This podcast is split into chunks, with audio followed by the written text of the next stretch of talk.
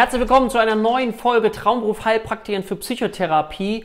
Und ich habe mir für heute Folgendes überlegt. Und zwar stehen ja jetzt im Oktober die nächsten schriftlichen Überprüfungen an.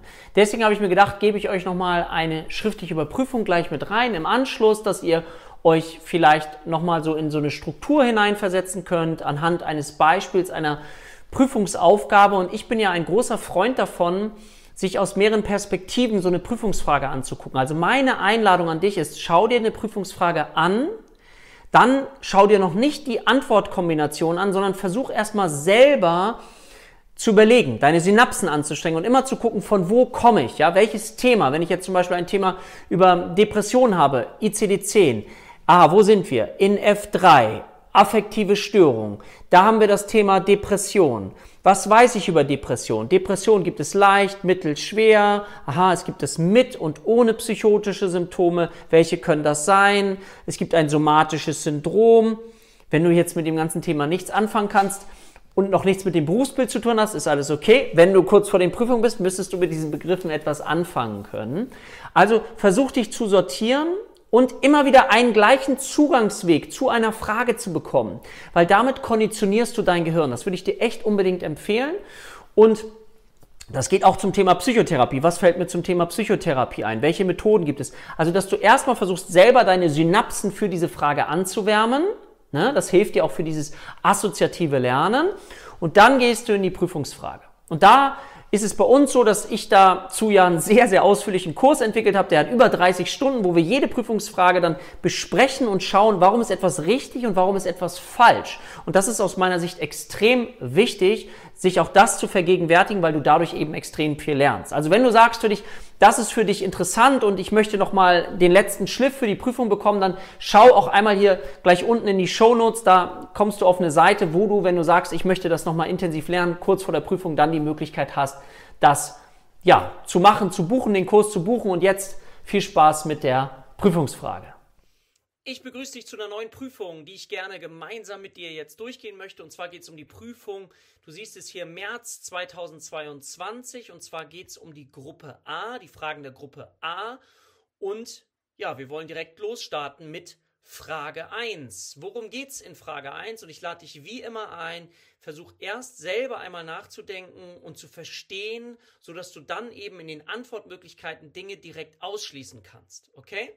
Gut, wir fangen mal direkt an. Und zwar ist die Frage, welche Aussage zum Emotionsregulationstraining trifft zu? Es geht hier um eine Einfachauswahl. Okay, eine Antwort ist richtig. Es macht immer wieder Sinn, sich genau das zu fragen, was steht da. Also, Emotionsregulationstraining. Überleg schon mal, ob du eine Idee, eine Assoziation hast, worum es dabei überhaupt gehen kann. Und es ist hier auch ein praktischer Fall. Ein Patient mit emotional instabiler Persönlichkeitsstörung vom Borderline-Typ spricht auf eine kognitive Umstrukturierung nicht an. Sie denken daher als Alternative zur Veränderung dysfunktionaler Kognition an, eine, an ein Emotionsregulationstraining als Teil der dialektisch-behavioralen Therapie in Klammern DBT. Okay, wir müssen uns jetzt fragen, erstmal, okay, wir haben es mit einer Persönlichkeitsstörung zu tun. Aha, instabile Persönlichkeitsstörung, Borderline-Typus. Was fällt mir dazu ein?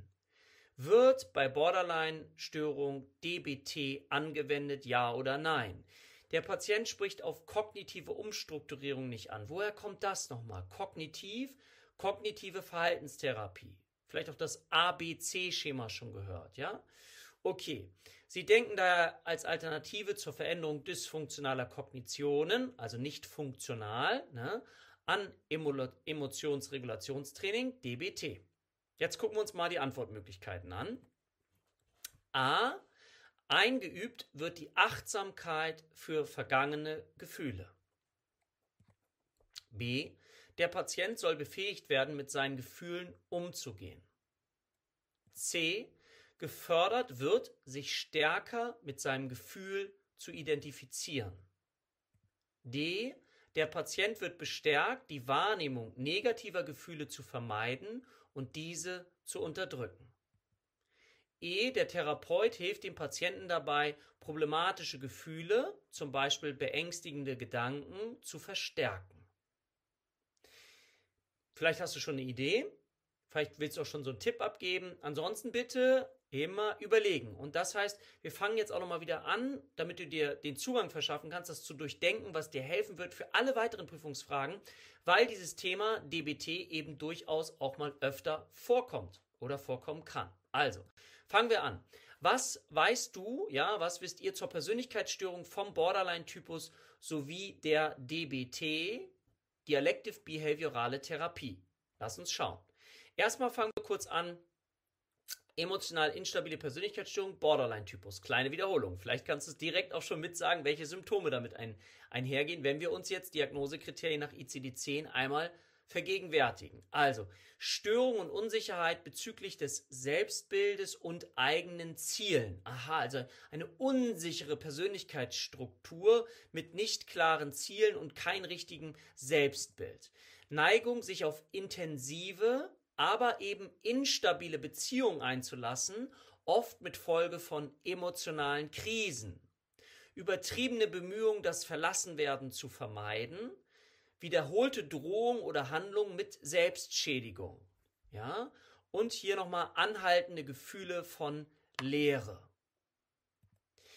Wir haben hier drei aus fünf Symptomen des impulsiven Typus, mindestens zwei aus dem Borderline-Typus. Aha, wenn du dich jetzt schon natürlich intensiv mit Persönlichkeitsstörungen beschäftigt hast, weißt du, es gibt emotional instabile Persönlichkeitsstörungen, da gibt es den impulsiven Typus und den Borderline-Typus. Ja, deswegen ist das hier so formuliert. Häufige Probleme, die hier mit einhergehen, noch Regulierung der Affekte, der Stimmungen, Impulskontrollschwierigkeiten, Identitätserleben. Jetzt sind wir in der Frage von Emotionsregulationstraining und wir haben es hier mit starken Emotionen zu tun. Also erster Schritt, den wir erdenken können, ist das Emotionsregulationstraining mit Dialective Behavioraler Therapie eben dann auch sein kann. Jetzt müssen wir aber noch mal wissen, hm, was ist denn Therapie überhaupt DBT? Gucken wir uns das auch noch mal an. Also Therapie des Borderline-Typus DBT, Dialective Behaviorale Therapie, ist ein typisches Therapieverfahren dabei. Ja, dass du insgesamt weißt, aus welchen Bereichen besteht das so. Erstmal vielleicht Ganz kurz, das ist ein Therapieverfahren, falls sich das eben äh, auch interessiert, was von ähm, Professor Marsha Lineham entwickelt worden ist, und zwar eben in den 80er Jahren. Das ist eine modular aufgebaute Psychotherapie und findet auch bei einer Vielzahl von Störungsbildern Anwendung. Das muss man einfach wissen und das besteht eben aus unterschiedlichen Strategien und Techniken, vor allen Dingen auch aus dem Bereich kognitive Verhaltenstherapie, aber auch Gesprächstherapie, aber auch Gestalttherapie, Hypnotherapie oder eben auch aus dem Bereich des Zen-Buddhismus, ja, Achtsamkeits, ja.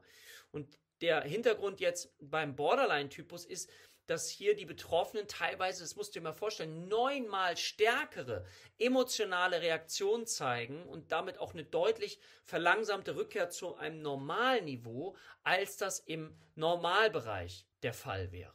Ja, das ist schon mal sehr deutlich.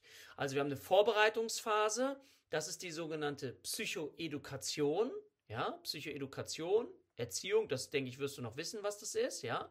Und dann haben wir die zweitens die Therapiephase.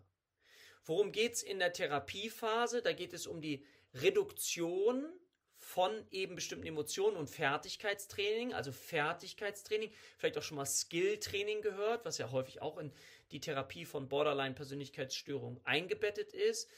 Reduktion von suizidalem Verhalten, Reduktion von therapiegefährdetem Verhalten, also das Wichtigste eben zuerst, Bearbeitung von Verhaltensweisen, die das Leben beeinträchtigen, zum Beispiel Drogenkonsum. All das hat natürlich nochmal einen zusätzlichen Impact auf dieses Störungsbild und deswegen ist es wichtig, dass wenn wir Emotionsregulationstraining machen wollen, dass natürlich erstmal die Störfaktoren ausgemerzt werden sollen. Und was da auch zugehört, ist dieser Aufbau von innerer Achtsamkeit. Ich habe ja schon eben so gesagt, ne, dieses Zen-Buddhismus, das spielt eben eine, eine große Rolle. Und denk nochmal bitte dran, dass gerade diese Patienten eben dieses Gefühl haben, dass sie nur unzureichende Fähigkeiten, Fertigkeiten gelernt haben. Denk vielleicht auch nochmal an das Stress-Vulnerabilitätsmodell, wenn du das kennst, ne? Das, wie stark bin ich resilient auch gegen bestimmte Emotionen? Und was ich eben sagte, die nehmen die Emotionen eben deutlich stärker wahr und auch als unkontrollierbar. Gerade so Scham, Schuld, Ärger, Liebe, Freude, Stolz, das ist eben für die sehr, sehr intensiv, aber nicht eben so kontrollierbar. Und deswegen gibt's bei den Borderline-Persönlichkeitsstörungen auch so dieses Gefühl, keine funktionalen Strategien im Umgang mit diesen starken Emotionen zu haben. So. Und deswegen gibt es eben dieses, diesen Bereich. So, wir gucken mal weiter. Hm. Drittens, Therapiephase. Eben hatten wir Reduktion und Fertigkeitstraining. Jetzt Therapiephase Bearbeitung von traumatischen Erlebnissen. Also sprich Flashbacks. Gibt es posttraumatische Belastungsstörungen? Gibt es Selbstverletzung? Weiterhin Reduktion von therapiegefährdendem Verhalten. Das spielt in der Phase auch weiterhin eine Rolle. So. Dann die nächste Therapiephase, ähm, Reduktion, die vierte und Fertigkeitstraining, also traumatische Erfahrungen als Teil der eigenen Person eben wahrnehmen und die Lebensgeschichte auf diesem Weg auch betrachten können. So wird das dann formuliert. Von der Methodik her ist es so, dass du Einzel- und Gruppentherapie hast. Das kannst du dir, wenn du magst, auch merken. Ja, es geht natürlich auch in erster Linie darum, eine tragfähige therapeutische Beziehung aufzubauen und so eine Art Hilfs-Ich-Funktion. Also stell dir vor, da spürt jemand nicht diese, diese Abgrenzung des eigenen Ichs. Ja, da dürfen wir dann als Therapeuten Hilfs-Ich-Funktion annehmen, natürlich erstmal diese ganzen Therapiephasen auch durchlaufen. Das heißt, wir brauchen aber auch Grenzsetzung zum Beispiel, Entwicklung von einer Selbstdisziplin, Wertschätzung von erreichten Fähigkeiten, damit das auch wirklich gesehen werden kann. Das ist ja auch ein ganz, ganz wichtiges Thema. Ja, und dann eben Fertigkeiten zur Emotionsregulations- ja, zur Emotionsregulation eben aufbauen, spielt eine große, große Rolle. Wie kann ich das verbessern? Wie kann ich das überhaupt erstmal einarbeiten? Und dazu gehört dann eben, wie du es hier eben auch schon gesehen hast, suizidales Verhalten auf jeden Fall zu minimieren oder auch schwer, ja, selbstverletzendes Verhalten. Das ist eben ganz, ganz wichtig. Und eben auch wichtig, das Thema Aufbau innerer Achtsamkeit. Es ist ein wirklich wichtiger Bestandteil, ja, für dieses gesamte Thema. Das weißt du vielleicht schon. Ansonsten hoffe ich, dass ich dir noch ein paar Informationen jetzt mitgeben konnte. Ganz allgemein. Und jetzt gucken wir uns mal die Prüfungsfrage dann hier nochmal eben etwas genauer an. Und wie gesagt, falls du es noch hast, hier nochmal, das ist die Sache. Und die Frage ist, nochmal, siehst du hier so denken. Sie denken daher als Alternative zur Veränderung dysfunktionaler Kognitionen an ein Emotionsregulationstraining als Teil der dialektisch-behavioralen Therapie. A. Eingeübt wird die Achtsamkeit für vergangene Gefühle. Jetzt müssen wir uns natürlich klar machen, wenn du dich schon mal mit dem Thema Achtsamkeit beschäftigt hast, für vergangene Gefühle, naja, es geht hauptsächlich um Gefühle im Hier und Jetzt. Was ist jetzt hier gerade bei mir los? Also im Fokus in der DBT ist hauptsächlich die Achtsamkeit oder das Achtsamkeitstraining für aktuelle Gefühle. Gefühle im Hier und Jetzt und deswegen ist diese Antwort falsch. Ja? Okay. Wir gehen mal weiter. Nicht wundern, ich gehe jetzt mal direkt zu C. Gefördert wird, sich stärker mit seinem Gefühl zu identifizieren. Also stell dir vor, du bist voll in der Emotion. Geht es dann darum, sich noch mehr zu identifizieren? Nein, darum geht es nicht. Ziel ist es, Gefühle wahrzunehmen im Hier und Jetzt, sie anzuerkennen, sie auch aber wieder loszulassen und weniger stark zu bewerten vielleicht in so einer Übung auch wie die Emotionen, das ist jetzt nur ein Beispiel, als eine weiße Wolke anzusehen, die weiterziehen darf, ohne dass ich direkt reinspringe in die Emotion. Oder als eine Welle, ja, da gibt es ja Metaphern, für die man dann auch in der Therapie anwenden kann, damit es für den Patienten verständlich oder auch verständlicher wird. Dann gehen wir weiter. D. Der Patient wird bestärkt, die Wahrnehmung negativer Gefühle zu vermeiden und diese zu unterdrücken. Macht auch nicht viel Sinn, ne? Das ist auch falsch. Gefühle sollen nicht unterdrückt oder vermieden werden, sondern sie sollen wahrgenommen werden. Wir wollen nicht drauf reinspringen, wie so eine Welle oder wie, ne, so dieses Gefühl, ich spring direkt rein, sondern sie sollen wahrgenommen werden, sie dürfen vorbeiziehen, aber ich darf sie integrieren und einordnen. Okay. Weiter geht's. Der Therapeut hilft dem Patienten dabei, problematische Gefühle, zum Beispiel beängstigende Gedanken, zu verstärken. Ist das ein Training, was hier eine Rolle spielt? So. Nein, das ist falsch. Gefühle werden nicht verstärkt, sondern nur so wahrgenommen, wie sie sind, damit sie wieder losgelassen werden können. Ja, das ist jetzt nicht kognitive Verhaltenstherapie, wie zum Beispiel bei einer generalisierten Angststörung, wo es ja das Thema Sorge gibt und dann gibt es das Thema Sorgenkonfrontation. Was ist das Schlimmste, was passieren kann, wo sich jemand damit auseinandersetzt und dann irgendwann merkt, dass die Angst von alleine wieder sinkt. Das wäre ein anderes Therapiekonzept und hier geht es um die DBT. Ja, also ist das auch falsch. Jetzt gucken wir uns die Antwort B an. Der Patient soll befähigt werden, mit seinen Gefühlen umzugehen.